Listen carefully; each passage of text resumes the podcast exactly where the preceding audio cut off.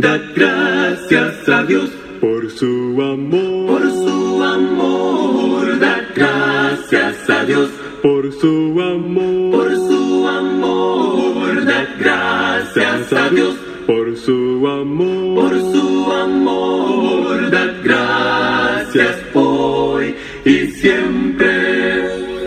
Hola, hola, estimados amigos y hermanos, buenos días. Me da gusto saludarlos en esta mañana. Los invito a dar gracias a Dios, al darle loor a su precioso nombre, porque Él es grande con nosotros, grande en poder, grande en misericordia y grande en perdón. Oremos. Querido Dios y bondadoso Padre, alabado sea tu nombre, Señor. En esta hora te damos gracias por todo lo que tenemos, todo lo que haces por nosotros y por todo lo que nos prometes en el futuro. Quédate con nosotros en nuestro estudio, lo pedimos en el nombre de Jesús. Amén. Bien, les doy la bienvenida a nuestro estudio y reflexión de Habacuc capítulo 3. Les habla su amigo y hermano Marcelo Ordóñez desde el puerto de Veracruz, México. Abran su Biblia, por favor, en Habacuc capítulo 3. Oración del profeta Habacuc sobre Sigionot. Jehová, he oído tu palabra y temí. Jehová, aviva tu obra en medio de los tiempos. En medio de los tiempos, hazla conocer. En la ira, acuérdate de la misericordia. A este capítulo de Habacuc se le conoce como el Salmo de Habacuc, porque está dividido en tres partes: la petición, reflexión y confianza. Y precisamente este Salmo de Habacuc fue escrito para que fuese cantado en el templo. Por eso aparece la palabra sigionot, que muy probablemente es un término musical que daba información para el uso litúrgico del salmo en el templo. Es así como se llega a la parte final del libro de Habacuc.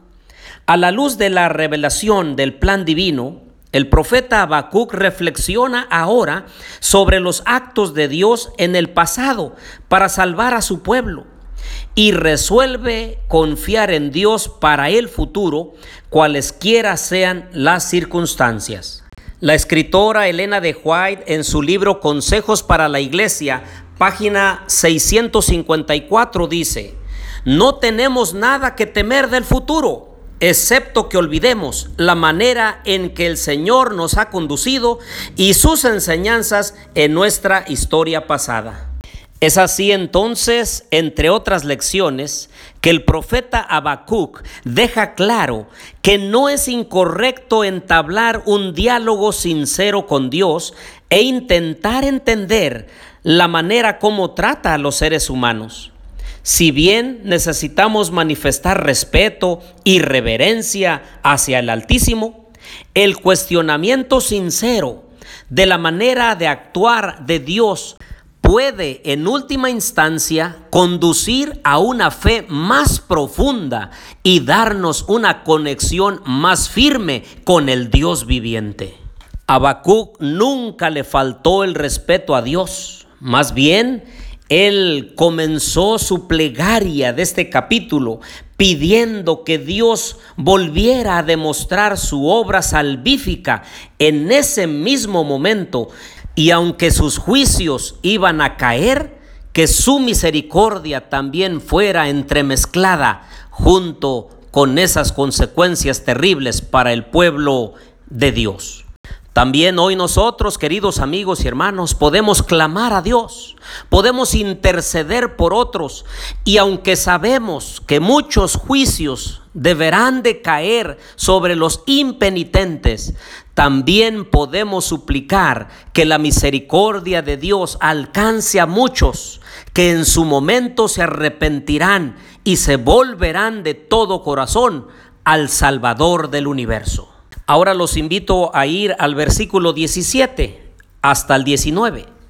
Aunque la higuera no florezca, ni en las vides haya frutos, aunque falte el producto del olivo y los labrados no den mantenimiento, aunque las ovejas sean quitadas de la majada y no haya vacas en los corrales, con todo yo me alegraré en Jehová y me gozaré en el Dios de mi salvación. Jehová el Señor es mi fortaleza, Él me da pies como de siervas y me hace caminar por las alturas.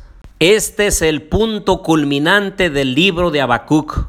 Dice la palabra, aunque, aunque fallen todos los medios de subsistencia naturales, de todos modos se regocijará en Dios tal y como lo hizo el apóstol Pablo mientras esperaba una decisión judicial en su celda. Allá en Filipenses 4:4 dijo él, regocijaos en el Señor siempre. Otra vez digo, regocijaos. Así lo dijeron también los tres jóvenes hebreos cuando iban a ser lanzados al horno de fuego ardiendo, donde Nabucodonosor los iba a lanzar. Dice el versículo 17 y 18, Daniel 3, 17 y 18. Nuestro Dios, a quien servimos, puede librarnos del horno de fuego ardiente, y de tus manos, Rey, nos librará. Vean el verso 18. Y si no, o la palabra, aunque no lo haga, has de saber, oh Rey, que no serviremos a tus dioses, ni tampoco adoraremos la estatua que has levantado. No es que dudaran que el Señor los podía salvar, sino que confiaban que el Señor haría su voluntad en el momento que Él decidiera. Evidentemente esto se debe a una confianza constante en Dios.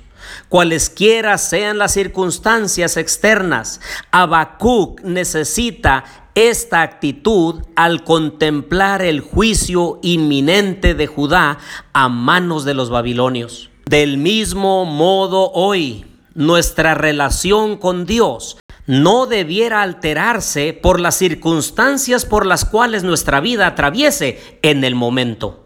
Y es que en las circunstancias difíciles, en las crisis, en las complicaciones, es cuando cada cristiano demuestra de qué está hecho, en quién ha confiado y si su vida está arraigada y su fe fundada en la roca eterna que es Cristo Jesús.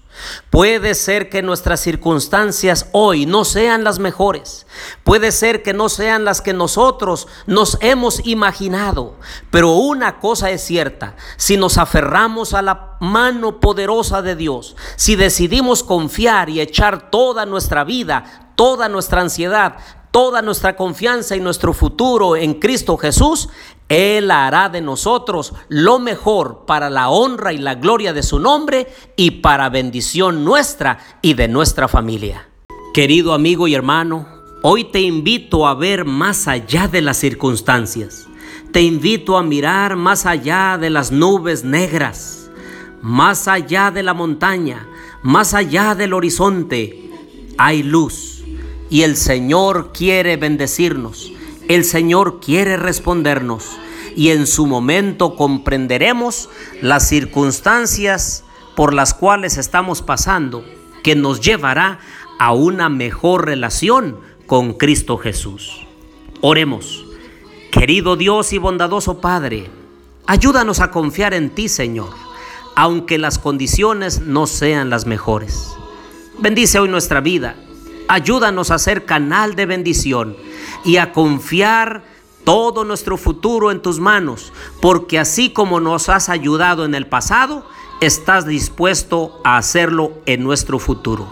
Bendición te pido para mis amigos y hermanos oyentes en este día. Lo pedimos en el nombre de Jesús.